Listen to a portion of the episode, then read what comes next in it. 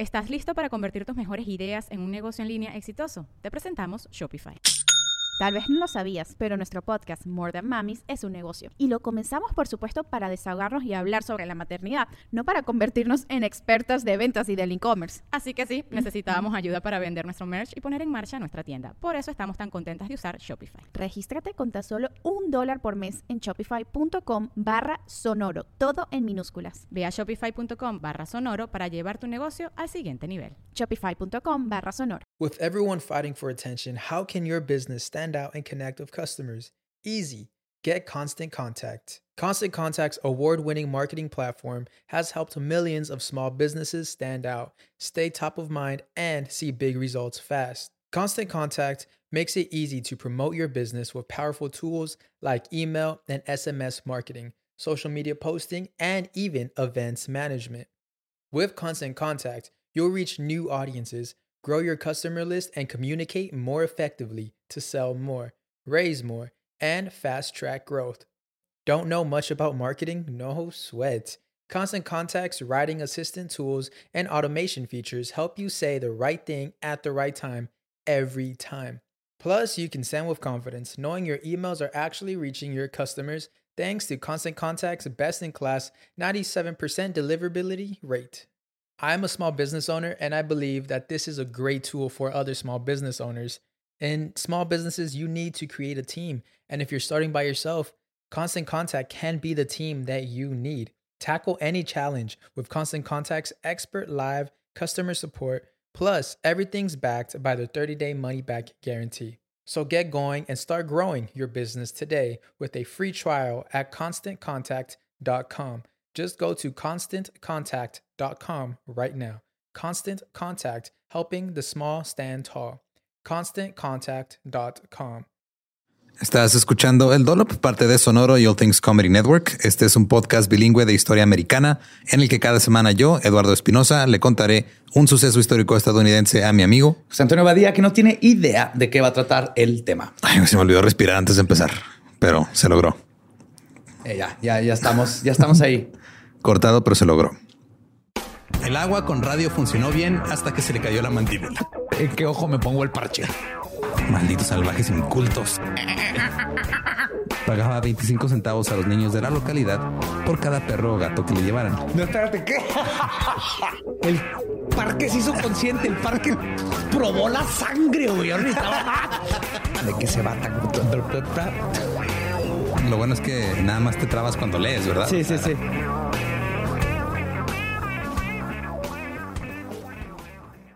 25 de noviembre de 1846. Me gustan los que empiezan en los 1800. Carrie Moore, cuyo nombre se deletreaba Carrie, C-A-R-R-I-E, cuando nació. Lo llegaremos a por qué lo cambió. Nació en el condado de Garrett, Kentucky. Era hija de George y Mary Moore. George Moore era de ascendencia irlandesa y era dueño de una plantación con esclavos. Muchos esclavos. Ahora, Carrie no era una niña. Define muchos. Para mí, creo que más de cinco ya es, digo, para la época. O sea, porque si nos vamos así como por clase baja, clase media, clase alta, o sea, un blanco de clase baja tenía uno o dos, tal vez. Güey. Una familia ya de cuatro o cinco personas tenía uno por persona, más o menos. No sé por qué preguntes. Pero estás en lo correcto.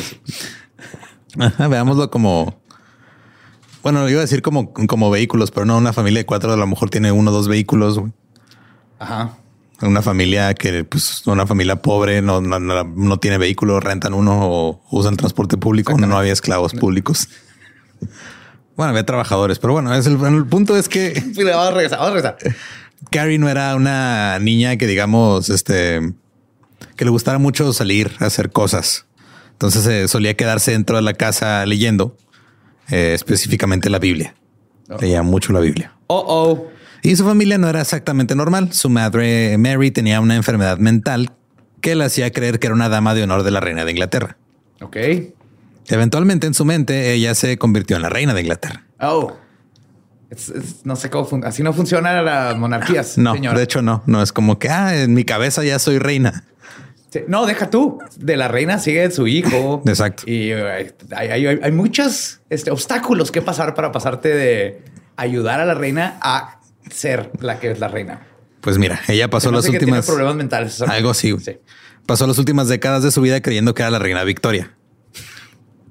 Obligó a su esposo a construirle un carruaje dorado. El esposo lo hizo. Armó un carruaje tapizado en terciopelo rojo con un cochero que siempre traía sombrero de seda. El cochero era obviamente un esclavo. Luego hizo que otro esclavo abriera las puertas y tocara un cuerno mientras su esposa se acercaba al carruaje. Mira, güey, lo que sí tengo que decir, si me hubiera tocado vivir esa horrible vida de esclavitud, Ajá. prefiero estar viviendo en la fantasía de la señora. No, señora, su zapatilla de cristal, ahí voy por ella. Empezó esta pendeja, pero hey, podría estar cortando pasto a estas horas. Ajá. Eh, de hecho, Mary llevaba vestidos largos, traía una corona de cristal y luego la reina sería conducida de un lado a otro en los terrenos de la plantación, agitando su mano enguantada a los demás esclavos. Además, la reina solo veía a los demás miembros de la familia con previa cita. Ah, sí. Que era una mujer importante, Claro. estaba ocupada. Claro, no, mija. Que te está, que, que te está bajando. No, no, no, no, no. Ve, ve con el, el mago del castillo. Él sabe de esas cosas. Además, ahorita Estaba un no esclavo con un estorbes. gorro de Merlín. Sí. Carrie también tenía una prima que a menudo se subía al techo y se hacía pasar por una veleta. What? Sí. O ¿De sea, las que marcan a dónde va el aire? Sí, entonces nomás se paraba en el techo y empezaba a marcar a dónde iba el aire. Que, ¿Sabes que esta familia qué a gusto ha de vivir? También tenía otra prima que a los 40 años decidió de la nada que ten- iba a empezar a caminar en cuatro patas. Así lo hizo por un tiempo hasta que un ministro intervino y consiguió que volviera a caminar erguida, porque no era de Dios caminar en cuatro patas. ya. La familia de Carrie era un poquito Excéntrica. inu- ajá, excéntrica, inusual. Debido a que su mamá pensaba que era la reina, Carrie creció bajo el cuidado de los esclavos de su padre. Se juntaba mucho con una de las esclavas, que era la tía Elisa. Y no fue hasta que Carrie era ya un poco más grande que se le permitió comer en la misma mesa que sus padres, porque su madre creía que estar con los esclavos era la mejor manera de criar a sus hijos. Esta es muy reina de ella, ¿eh? sí, la neta. La sí. neta. Cuando comenzó la guerra civil, la familia se mudó a Texas. Ahí es donde Carrie de repente creció y pasó a ser una niña algo pequeña, de debilucha, a ser una gran mujer. Ah, que, que a quererse una puerta de closet. Pues podría, medía 1,90, güey. Hoy, güey. Pesaba 115 kilos. Se creció así, le dio el, el- el estirón bien cabrón. Y su cara no solía tener una expresión amigable, tal vez porque su madre le hacía pasar tiempo con los esclavos en vez de con ella. Siempre parecía tener fruncido el ceño y también tenían la bonita costumbre de tener conversaciones públicas en voz alta con Jesucristo, a quien llamaba Big Brother. Big Brother. Se iba caminando así de, eh, carnal, qué tranza. Y dice, no, pues aquí no. El Jesucristo le contestaba, supongo. Te le tiene que contestar. Ahora, Carrie se casó con un médico llamado Charles Gloyd el 21 de noviembre de 1867. Sus padres no aprobaron el matrimonio porque sabían que Gloyd era alcohólico. De alguna manera, Carrie se las arregló para no darse cuenta que Gloyd era alcohólico hasta después que se casaron. Oye, carnal, ¿crees que es alcohólico este güey? No, me está tomando agua. Nomás yo puedo transformarla en vino. No. Ya ves, sí, todo bien, todo bien. Ya ves, reina de Inglaterra. Jesús me dijo. Y además la prima está apuntando hacia el oeste. Eso siempre es buen augurio. Qué bonita familia. güey. Ahora, en su autobiografía, Carrie reveló que vistiendo, que se la pasaba vistiendo un chal mugriento y pasó gran parte de su matrimonio, que duró alrededor de un año, vagando por Holden, Missouri, donde vivía la familia, en busca de su esposo borracho, que siempre estaba pedo y tenía que ir a buscarlo y no tenían dinero, entonces no tenía cómo lavar su chal. Y lamentaba que el alcoholismo de su marido la privara de apoyo y de amor. Este matrimonio trajo al mundo a un hijo, bueno, una hija, perdón, Charlene, que era algo enfermiza. También tiene una discapacidad mental. Lo cual podría no ser una sorpresa viniendo de una familia donde la reina saludaba a los esclavos y la primera la veleta y la otra prima corría en cuatro patas. Yes. Naturalmente, Carrie pensó que la niña estaba así por culpa de la bebida de su marido, Claro. no porque ella viniera de una familia con un historial de discapacidad mental muy cabrón. No, no, no. En esos tiempos te, te contagiaban esas cosas. Era Ajá. una maldición gitana. Así que Carrie dejó a su esposo y Charles murió seis meses después a causa del alcohol. Las condiciones de Charlene eran en realidad mucho peores que un simple, un simple problema mental. Estaba afligida también por algún tipo de problema que hizo que la mejilla derecha se, como que se le cayera, así como si tuviera parálisis facial. Ok. y sus mandíbulas durante un tiempo, o sea, y por un tiempo me refiero a casi ocho años, estaban así cerradas completamente, como que apretadas. Ah, no podía comer. Y pasó por más de media docena de operaciones horribles, que en las que incluso cortaron secciones de su mandíbula. Las circunstancias de la enfermedad de su hija, el divorcio y la muerte de Gloyd hicieron que Carrie se volviera un poquito más loca. Claro. Este pasó de hablar con Jesucristo a decidir luchar contra los males del mundo.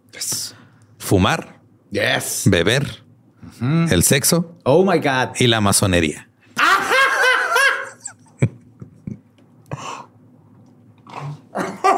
Los masones borrachos que fuman y cogen son el- los culpables de todo lo malo en el Eh, mundo. Son los que controlan el mundo. Así es. Carrie odiaba tanto el sexo que comenzó a acechar parejas jóvenes en caminatas o paseos en caleza. Se ponía atrás de los arbustos y saltaba sobre sus sobre ellas, ¡Sáquela de ahí! ¡Sáquela! ¡Sáquesela! ¡Órale! armada con un paraguas. ¡No! por Si las dudas. O sea, era la Mary Poppins de los Blue Balls. Sí, güey, la- y se ponía a gritar cosas sobre Jesús. Que tú te está viendo, ¿eh? Te está viendo las, las chichillas. Tápeselas. Tápese las chichis. Básicamente es la señora esta que se hizo viral por decir que las Frozen son lesbianas, Sí. pero con mide 1.90 y es mucho más agresiva.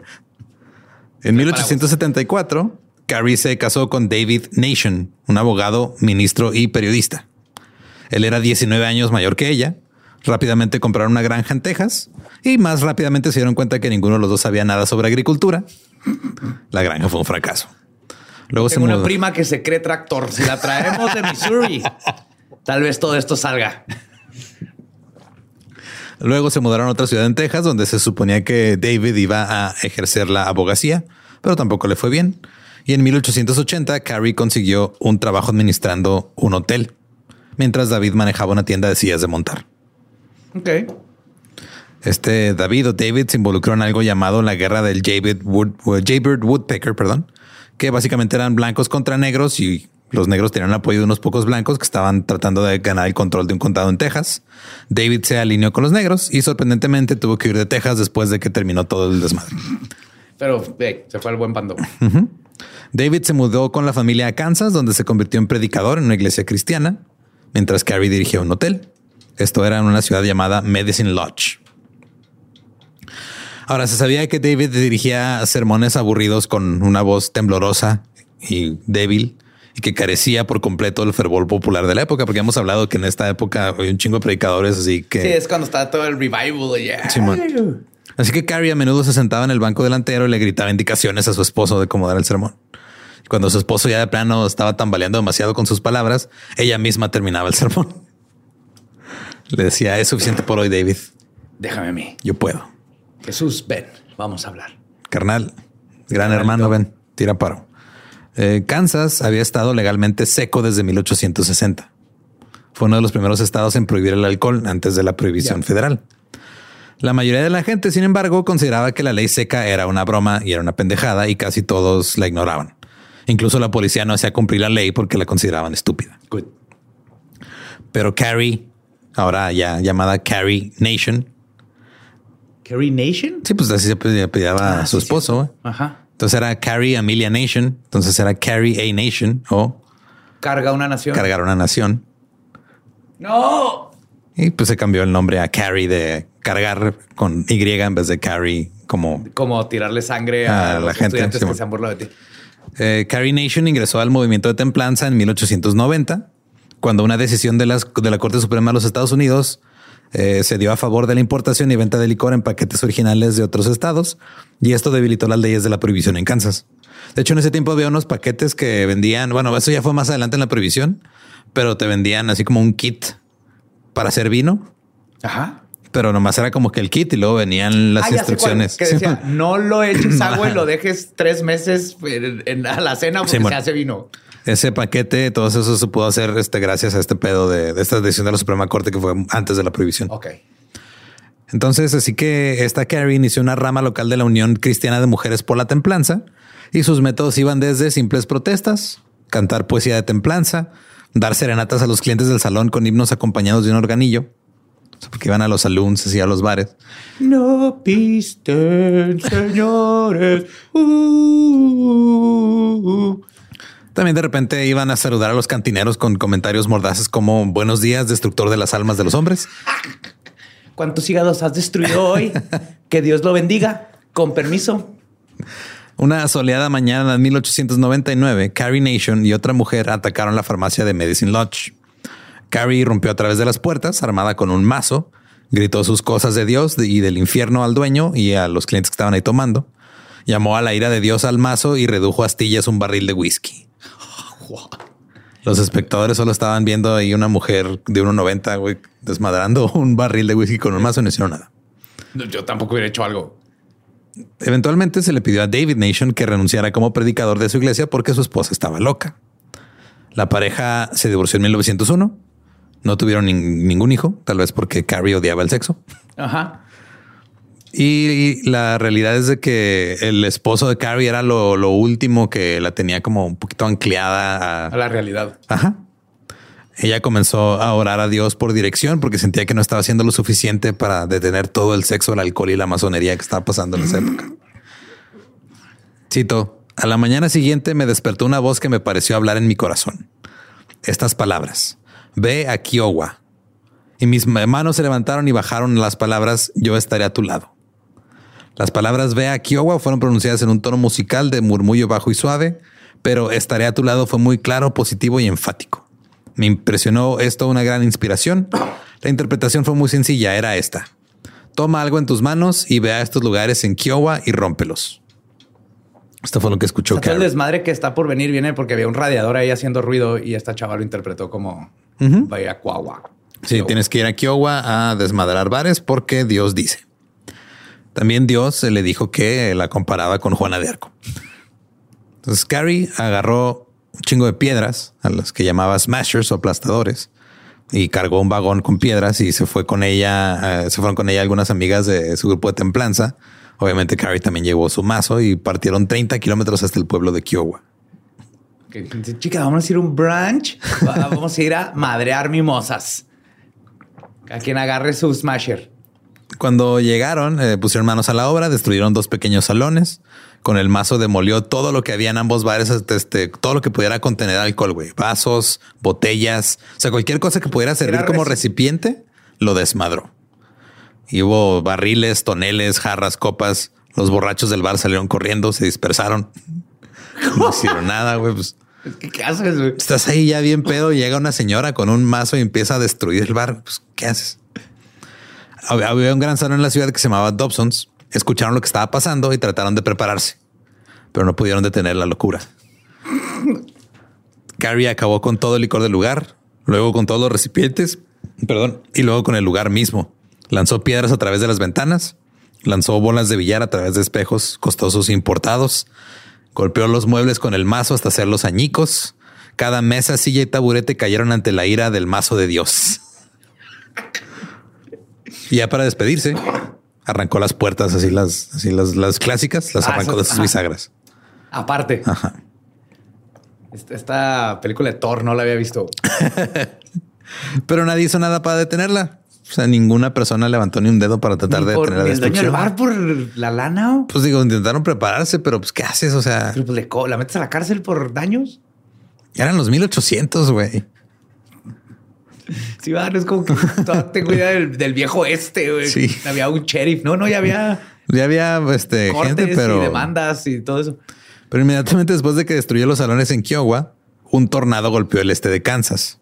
Y ella dijo: Ah, claro, es aprobación divina. Ah. Dios mandó este tornado porque hice lo que él quería. Yes. Porque qué más podría hacer, güey. Dios siempre le manda tornados para decirle a la gente, oye, buen trabajo, sigue. Sí, Dios nunca llega a decir así, oye, güey, no vales verga, güey. No, no vales verga, neta, deja de creer en mí. No quiero, no, no te quiero en mi casa. Eres una mala persona. Siempre llega, eres lo más vergas del mundo, güey. Tienes que ir a hacer cosas. Y llega y les y siempre manda mensajes bien raros, güey.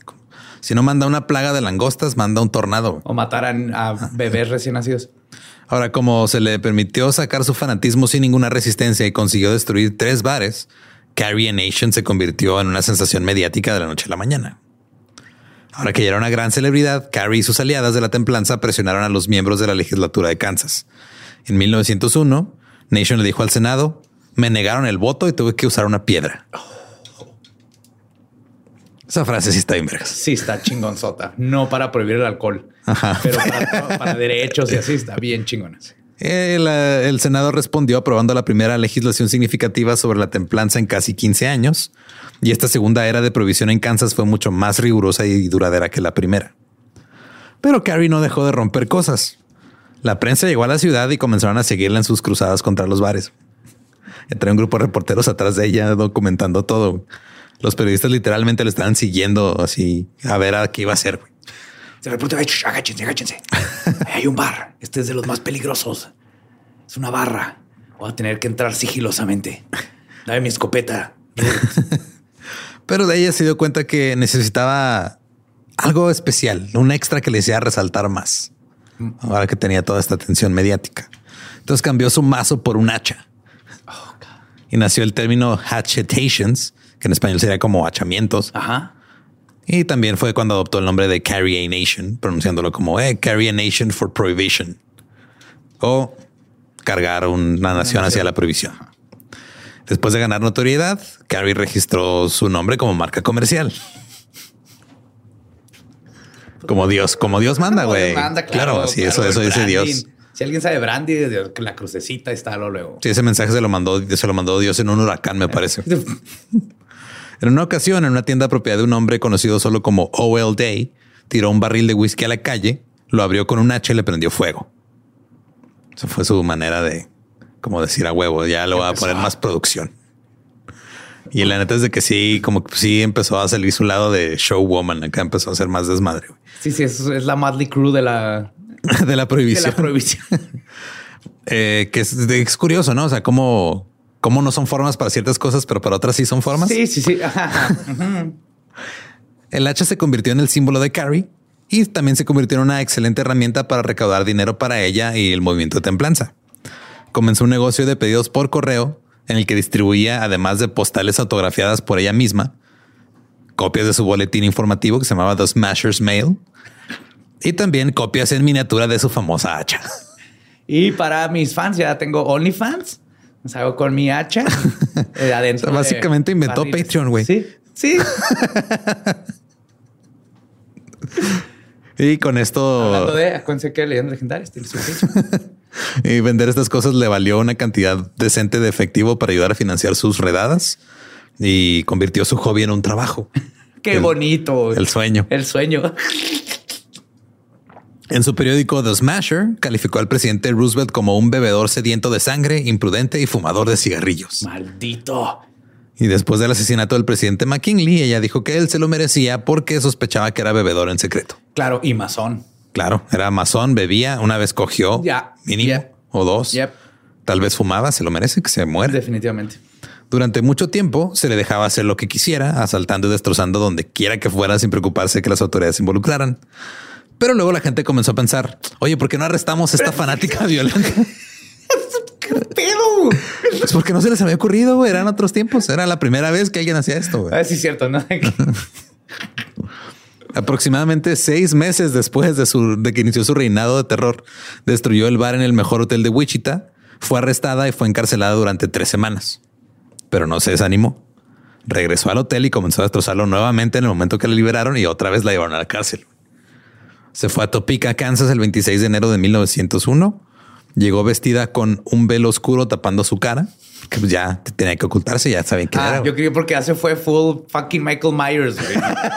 Estabas en el bar, así, eh, dos shots, por favor. Tin, tin, tin, tin, tin, tin. Y viene esta tipa con la cara tapada y un hacha, güey. Es una película de terror de los 80. No, era para que, para que no la reconocieran, porque ya sabían quién era y qué iba a ser. Pero pues todo el mundo, todo el mundo sabía quién era porque medía uno pinches 90. Porque era la llorona, güey. Ahí la santa muerte con un hacha. Sí. Eh, se corrió la voz de que Carrie Nation había llegado a Topeka, pero esta vez no todo iba a ser fácil para ella. Hubo turbas que la amenazaron, las esposas de los dueños de los bares la golpearon, fue arrestada y fue encarcelada repetidamente, pero aún así ella no se desanimaba. Incluso a los jueces que decidían si iba a ser encarcelada o no, les, les, les decía cosas, en vez de decirles your honor, les decía your dishonor. O sea, ella siempre. Su señoría era su contrarrevolucionaria. Claro, o sea, el objetivo está culero, pero los métodos los respetas a cierto punto. Exactamente. Si hubiera, si se hubiera inclinado a algo más que, que ayudara a, a la sociedad mejor. Sí. Y iba sola, a veces iba acompañada de mujeres que cantaban himnos. Ey, ey, ey, nunca iba sola, siempre traía su carnalito. Sí, cierto. Siempre lleva su, su hermano mayor con Yes, ella. Big bro. Entraba en un salón, en un bar, procedía a cantar, orar, lanzar lenguaje abusivo bíblico y destrozar todos los accesorios del bar y su inventario de alcohol con un hacha. Ese era su modus operandi. Llegaba, hacía sus alabanzas, cantaba, hacía un poema, se empezaba a gritar que se iban a morir por pinches alcohólicos y luego ya el amor de Dios se encargaba de deshacerse el alcohol. Nuestro padre Abraham. ¡Uh! Nuestro padre. ¡Uh! Te quiero, güey. Y en un momento su fervor la llevó a invadir la cámara del gobernador de Topica. güey. Tomó cajas registradoras, se las arrojó a la calle. Según los informes, una vez con una fuerza casi sobrehumana, arrancó una pesada puerta de acero de un refrigerador. ¡Oh, Dios los bendiga! Ya era She-Hulk. güey. Estamos viendo Avengers 3. También arremetió contra las órdenes fraternales, el tabaco, la comida extranjera, los Ah. corsés, las faldas de un largo inadecuado y el arte levemente pornográfico que se encontraba en los bares de la época. Pues siempre había ahí como que dibujitos acá sugestivos y decía eso está mal. Claro. Y esos son, jap- son cacahuates japoneses, ¿verdad, imbécil?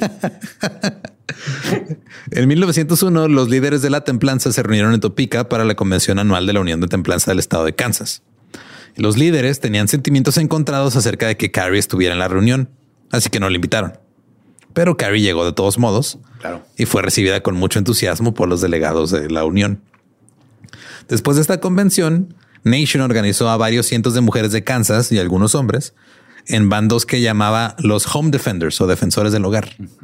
Les vendieron botoncitos y prendedores así como de hacha para recaudar fondos para la causa.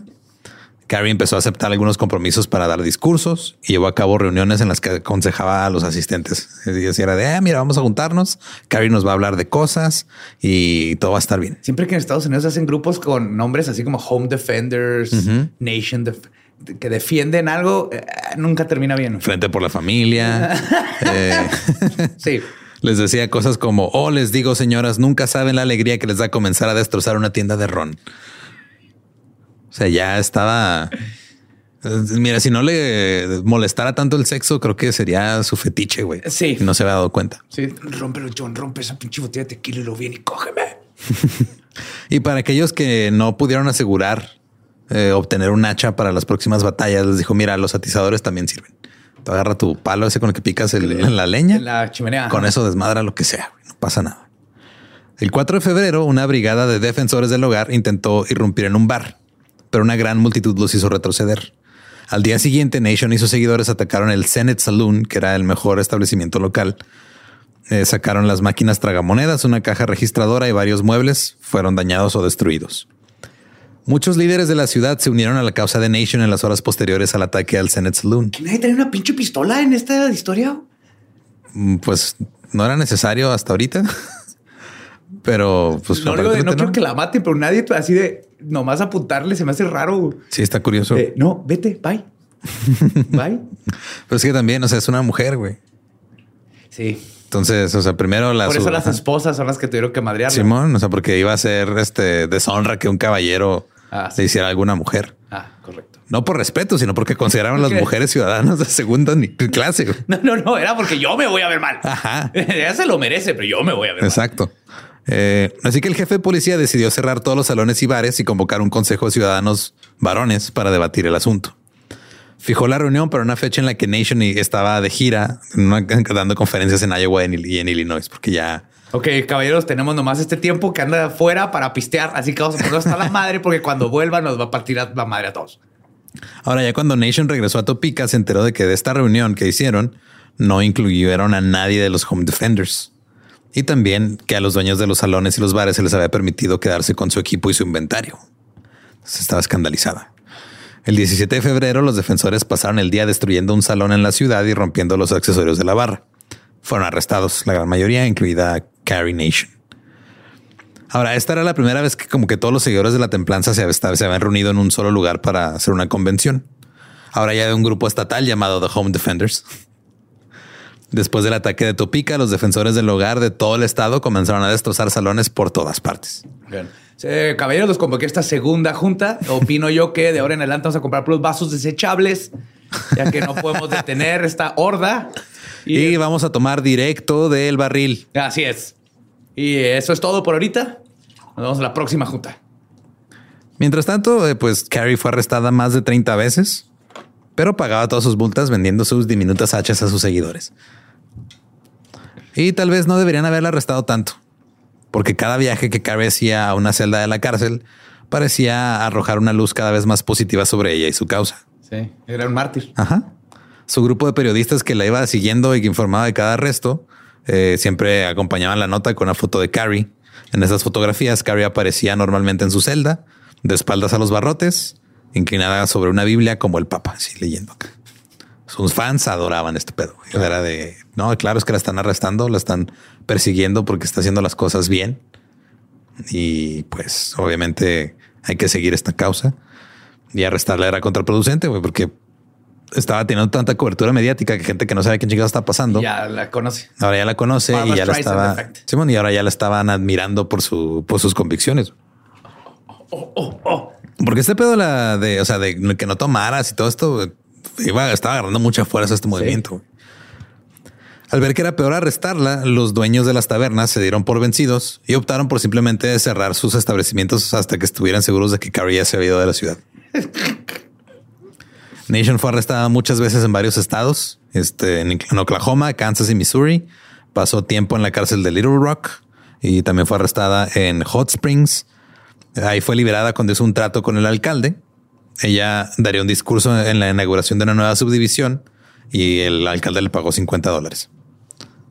Porque era influencer. Sí, güey. Así funciona esto. Entonces le pagaron 50 dólares. En México terminé de diputada o algo así. Ahí este, leyendo las propuestas del Partido Verde. o escapándose de la cárcel. Perdón, saliendo de la cárcel después de cumplir su condena. Eh, ganó 60 dólares adicionales vendiendo sus pequeñas hachas de recuerdo. Entonces se llevó 50 dólares por su discurso, 60 dólares en merch. Y si las hubieras firmado, Carrie, no mames. En Little Rock hizo un recorrido por 26 cantinas y bares pronunciaba discursos, mucha gente la admiraba, algunas la seguían en sus viajes y le ayudaban a destruir cantinas y bares, pero también se ganó muchos enemigos. Entonces ya de repente también entre las multitudes que iban a seguirla había gente que nada más iba a gritarle groserías y arrojarle huevos podridos. Eh, pero no es famoso hasta que no tienes haters. Claro. Las actividades contra el alcohol de Nation se hicieron ampliamente conocidas y muchos bares empezaron a colgar un lema en la pared que era All Nations Welcome except Carrie. Todas las naciones son bienvenidas excepto Carrie. Hermoso. Al final, Carrie se fue convirtiendo en una caricatura de sí misma. Su propia celebridad fue lo que comenzó su declive. Y este, la neta, fue como que cuando, los, los que estaban bebiendo empezaron a salvarse de su eh, marca particular de desmadre que hacía Carrie, porque pues ya como que estaba más enfocada en vender sus hachas y en dar sus discursos y ahora más iba y de repente se paraba así enfrente de, eh, sí, voy a desmadrar esto para Como influencer que va y se toma una foto dándole comidita al niño pobre, se va después en el huracán y no hace nada. Recibió tanta cobertura y obtuvo tanta atención que todo pareció llegar a una especie de cima. A un lado del pico estaba Carrie siendo vista como una heroína por varias personas, mientras que por otro lado, sus acciones y su comportamiento se convirtieron en objeto de burlas y bromas. Las personas que se opusieron a ella la convirtieron en un chiste. El humor destruye todo. El humor siempre está por encima. A veces. El dinero y la fama y todo. O sea, a veces. La sátira te puedes morir y 300 años después esa sátira va a seguir ahí chingando a tu idea. De lo bueno, eso sí. Ahora cuando llegaba a una ciudad un montón de gente se estaba riendo de su enfermedad mental disfrazada de ira moral y Carrie se ponía a gritar sus discursos mientras había un grupo de personas burlándose de ella. O sea, ya tenía hecklers, güey, en cada lugar que iba. O sea, le pasó el Kanye West. Sin embargo, para no desanimarse, Carrie contrató a un agente. ¡No! Por cierto, su agente tomaba alcohol. Pero pues con él no tenía pedo porque ah, le conseguía es que shows y cosas. tomar alcohol. Es que todos los agentes toman alcohol. Es como hacen los businesses. Necesitan llevar a gente a pistear. Así que se lanzó al circuito de conferencias, lo que era muy común en esta época, que dijo, pues como no había grabaciones en video, no había cosas, lo que iba a hacer era Eh, ibas a un teatro, a algún lugar eh, o a un salón y recreabas este, tu vida y platicabas sobre ella. Ok, el Como- trailer. Ajá. En- hubo en teatros de Estados Unidos y Europa que la contrataron. Llegaba y este ponían barriles, salía con su hacha, los desmadraba y luego empezaba a cantar sus himnos este, religiosos y luego empezaba a contar este, cosas religiosas y había gente que nada más iba para chingar, güey. O sea, no iba gente que nomás pagaba la entrada, pagaba el boleto para ir a tirar desmadre y para ir a gritar de, cosas que digo es contraproducente porque le sigues dando dinero. No entiende la gente, pero esa es, es la forma. Va- Van por el, el cringe. Fue descrito como el peor espectáculo de la época por varias, varias personas. Y en Nueva York y Chicago era una especie de atracción secundaria tolerable, pero en Londres se le consideraba con mucha razón una amenaza. Ajá. Allá no van a dejar que sus pubs, que les toques un pub. No, güey, claro que no. La primera y única redada que tuvo en un pub en Gran Bretaña Lo intentó. le valió el arresto inmediato, una fuerte multa y la deportación. Todavía hay pubs ahorita de esos tiempos. Ajá. Te aseguro que ese pub todavía existe ahorita. Los británicos no querían nada de esta locura yankee y obviamente no dejarían que alguien se interpusiera entre ellos y su alcohol. Claro. Las cosas fueron cuesta abajo para Carrie después de esto. Sus partidarios lo fueron abandonando lentamente. Eh, el movimiento de templanza negó, negó todo conocimiento de ella y la prensa perdió interés. Y en poco tiempo, Carrie Nation pasó de ser una mega estrella a ser el asmerreír del movimiento. Ahora, la hija de Nation, Charlene, había sido internada en un asilo de lunáticos en el estado de Texas en 1905. Nation trató de trasladarla a Austin y luego a Oklahoma, pero finalmente se la llevó a Hot Springs en Arkansas, donde se establecieron. Eh, ella decía que Arkansas le recordaba a Escocia, donde había viajado reciente- recientemente. Y ahí en Hot Springs estable- establecieron un, un hogar para mujeres maltratadas, que se convirtió en una pensión y luego en una escuela religiosa. Claro. Eh, por escuela religiosa era ella dando instrucciones religiosas a los huéspedes. Fue fundada en 1910 y se llamaba el Nation College, Oh God. Colegio de la Nación. No tenía nivel universitario, ningún tipo de acreditación, pero pues de- que era suficiente para que Carrie tuviera algo que hacer y siguió viajando un poco. Su último discurso fue en Eureka Springs el 13 de enero de 1911. Empezó a tener problemas de salud, pero el discurso había funcionado bien. Hasta que de repente se quedó como medio este, paralizada y solo dijo, hice lo que pude. Se desvaneció y entró en coma. Wow. La llevaron al hospital Evergreen Place en Kansas, donde permaneció con mala salud hasta su muerte el 2 de julio de 1911. Ahora, aquí es donde se pone un poquito raro el pedo por su causa de muerte. Ajá. Porque algunos la o sea, pusieron la causa de muerte nomás como pues se enfermó y ya. Está, Pero- son los 1800, no sabemos qué pedo. Ajá, pero otros la reportaron como paresia. Ahora, la paresia o parálisis general es descrita como una- un problema con la función mental debido a daño cerebral causado por sífilis no tratada. Oh my God. Entonces, la, pare- la paresia general suele comenzar entre 15 y 20 años después de la infección por sífilis. Toda la familia tenía sífilis. Aparentemente, güey. Porque ves que se hereda. Esto ocurrió en una época en la que todo el mundo tenía sífilis. Ajá, aparte.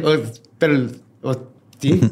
El superintendente de un asilo en Nueva York decía que el 12% de sus pacientes mentales tenían paresia general. Ajá. Y la paresia general también se conoce como parálisis general de los locos. Los síntomas incluyen pérdida de inhibiciones sociales, comportamiento asocial, deterioro gradual del juicio, función mental anormal que incluye alucinaciones e ideas falsas, disminución de la función mental, cambios de personalidad que incluyen delirios, alucinaciones, irritabilidad, ira y estados de ánimo inapropiados.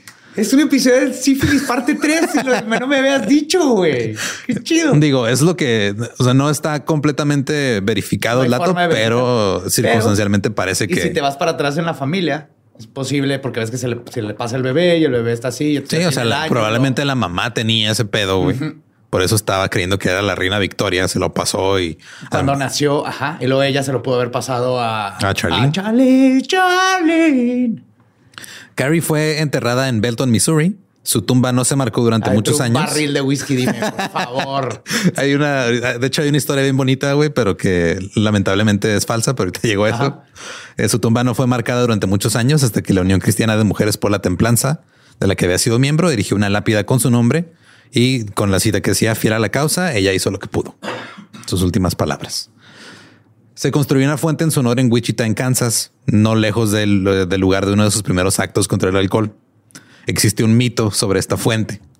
Varios aseguran que esta fuente fue destruida años después cuando el conductor de un camión de cerveza perdió el control y chocó contra ella. Hubiera sido demasiado bueno para ser verdad. Pero no hay, o sea, es un mito, güey, no, es una leyenda urbana, no hay manera de comprobarla, no hay registro de nada. Yo voy a creer que sí. La estatua, este, digo, hubiera sido un, final muy poético, pero la estatua está eh, en el Navscare Memorial en este mundo necesitamos creer en cosas bonitas y esta es la cosa que me voy a creer cuando vea hacia atrás que algo horrible está pasando en el mundo. Ahora, dentro de toda su locura y todo el desmadre, tenía ciertos aciertos. Ella creía que el embraguez era la causa de muchos problemas en la sociedad, lo cual, pues sí, o sea, el alcoholismo. prohibirlo no iba a Exacto, la solución no estaba bien. O sea, estaba bien lo que pensaba hasta cierto punto, pero no era esa la solución. E intentó ayudar a los que estaban en prisión. Eh, en 1890 fundó un círculo de costura en Medicine Lodge, Kansas, que eh, era para confeccionar ropa para la gente pobre y les preparaban comidas en días festivos como acción de gracias y Navidad el, refugio para esposas e hijos alcohólicos que estableció en Kansas City en 1901 es el modelo de los refugios de mujeres maltratadas de hoy. O sea, fue como el primero que existió de su tipo. Ahora, en 1920, nueve años después de la muerte de Carrie A. Nation, entró en vigor la prohibición constitucional sobre la producción, importación, transporte y venta de bebidas alcohólicas en los Estados Unidos, que duró hasta 1933. No todo el alcohol estaba prohibido. Por ejemplo, se permitía el uso religioso del vino. ¿Qué? Sí, güey. O sea, puedes dar misa con vino y todo. no sabía eso. Sí, La propiedad privada y el consumo de alcohol no, no se declararon ilegales según la ley federal. la ley federal decía que no tenía, no había pedo si tú tenías tu propio alcohol. Y no te van a preguntar de dónde lo sacaste. Pero había leyes locales que eran más estrictas en muchas áreas y algunos estados prohibían la posesión de alcohol por completo. Ah, o sea, te encontraron una botellita de mezcal en tu casa y, y valías madre. Pero sí, o sea, todas estas ideas que tenía Carrie, o sea, eran ideas que sí tenía la sociedad en el momento, nomás que ya se fue al extremo completamente. Ajá. Y las otras se fueron por el más peligroso que fue legalmente. Sí, vamos a prohibir este pedo. Ajá. que este, pues mira, ahí hay muchas cosas que andan ahí queriendo prohibir otra vez los gringos. Eh, como que les dan ganas de volver a estas épocas de repente, ¿no? Ajá. Pero pues esa es la historia de Carrie A Nation contra el alcohol. O la historia de sífilis a veces es bueno. Ah, si quieren escuchar el episodio original en inglés, es el episodio 14 de The Dollop, Carry a Nation se llama también. Eh, recuerden que nos pueden seguir en todos lados como arroba el Dollop y a mí me encuentran como ningún Eduardo. Ahí me encuentran como el va diablo. Y pues si no conocen su historia, están condenados a no disfrutar una buena peda. Güey. O a seguir una sifilítica en tour. seguir una sifilítica en tour. ok todos los fans de Grateful Dead, eh, Fish. ¿Estás listo para convertir tus mejores ideas en un negocio en línea exitoso? Te presentamos Shopify. Tal vez no lo sabías, pero nuestro podcast More Than Mamis es un negocio y lo empezamos por supuesto para desahogarnos y hablar sobre la maternidad, no para convertirnos en expertas de ventas y del e-commerce. Así que sí, necesitábamos ayuda para vender nuestro merch y poner en marcha nuestra tienda. ¿Y cómo suena con Shopify? Llegó otra venta. Shopify es la plataforma de comercio que está revolucionando millones de negocios en todo el mundo. Ya seas un emprendedor desde tu casa o desde donde sea, Shopify es la única herramienta que necesitas para iniciar, administrar y hacer crecer tu negocio sin dificultades. Con Shopify puedo gestionar pedidos, envíos y pagos desde cualquier lugar, brindándote toda la información y estadísticas de tus ventas al detalle. Regístrate para un periodo de prueba con tan solo un dólar al mes en shopify.com barra sonoro, todo en minúsculas Ve a shopify.com barra sonoro para llevar tu negocio al siguiente nivel. Shopify.com barra sonoro. ¿Estás listo para convertir tus mejores ideas en un negocio en línea exitoso? Te presentamos Shopify. Tal vez no lo sabías, pero nuestro podcast More Than Mamis es un negocio y lo empezamos por supuesto para desahogarnos y hablar sobre la maternidad, no para convertirnos en expertas de ventas y del e-commerce. Así que sí, necesitábamos ayuda para vender nuestro merch y poner en marcha nuestra tienda. ¿Y cómo suena con Shopify? Llegó otra venta. Shopify es la plataforma de comercio que está revolucionando millones de negocios en todo el mundo. Ya seas un emprendedor desde tu casa o desde donde sea, Shopify es la única herramienta que necesitas para iniciar, administrar y hacer crecer tu negocio sin dificultades. Con Shopify puedo gestionar pedidos, envíos y pagos desde cualquier lugar, brindándote toda la información y estadísticas de tus ventas al detalle. Regístrate para un periodo de prueba con tan solo un dólar al mes en shopify.com barra sonoro, todo en Ve a shopify.com barra sonoro para llevar tu negocio al siguiente nivel. Shopify.com barra sonoro.